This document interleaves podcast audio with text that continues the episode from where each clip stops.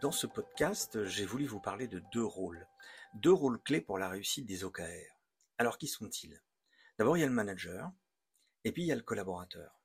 Très souvent, on se rend compte que euh, la mise en place des OKR, elle peut, elle vient euh, fatalement de la part du dirigeant.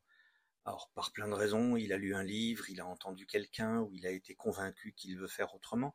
Dans tous les cas, euh, la difficulté, c'est de se rendre compte qu'il ne suffit pas de dire on va écrire des OKR pour que la méthode s'applique. Il y a un rôle clé, c'est celui du manager, mais rappelons-nous que la méthode OKR, elle a aussi pour vocation de améliorer fortement l'engouement des collaborateurs, l'engagement, la motivation. Donc on voit bien que le rôle euh, que l'on va donner au manager, bah, il va être important. Mais pourquoi on pourrait se dire ces deux rôles Et, y a-t-il un lien avec le changement de gouvernance? Alors oui, il est clair.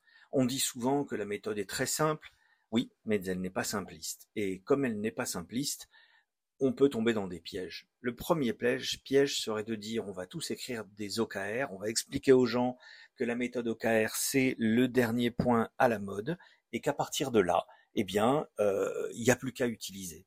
En fait, ce n'est que le tout début. Euh, déjà, on, voit dans certains autres podcasts que j'ai écrits la difficulté d'écrire des key results et de différencier les objectifs des key results et de les écrire correctement. Ici, on est plutôt sur une problématique, c'est ces deux rôles-là sont clés. Le collaborateur, ce que l'on souhaite, c'est développer sa créativité, euh, développer son engagement. Le manager, ce que l'on souhaite, c'est qu'il soit euh, beaucoup plus orienté sur des horizons beaucoup plus courts. Et donc, du coup, ça va changer complètement ses habitudes, ses habitudes d'organisation, sa manière de faire. J'ai entendu il n'y a pas très longtemps un manager me dire, mais alors attendez, avant je fixais des objectifs pour l'année, maintenant il faut que je fixe des objectifs tous les trois mois, déjà que j'avais pas le temps, alors euh, où est-ce qu'on va comme ça? En fait, il ne s'agit pas de fixer des objectifs. On est déjà dans une, dans une démarche très top-down. Il s'agit de partager une feuille de route et que cette feuille de route, une fois partagée avec des collaborateurs, chacun va pouvoir s'aligner sur sa feuille de route. Donc ça simplifie énormément le rôle du manager dans ce sens, mais ça le complexifie d'autant, c'est que oui, tous les mois, tous les trois mois, de manière hebdomadaire, etc.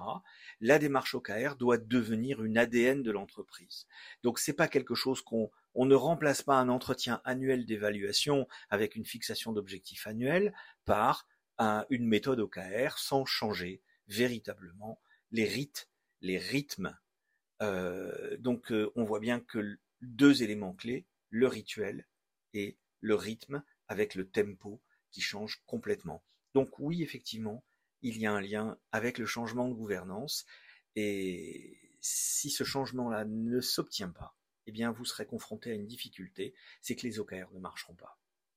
Alors souvent, on me dit, mais oui, mais euh, qu'est-ce qui se passe si on ne fait rien?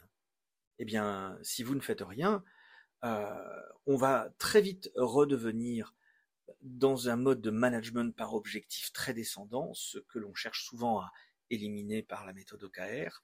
Et au final, on a des clients qui nous disent, des utilisateurs qui nous disent oui, bon, ok, on pensait que OKR ce serait la révolution.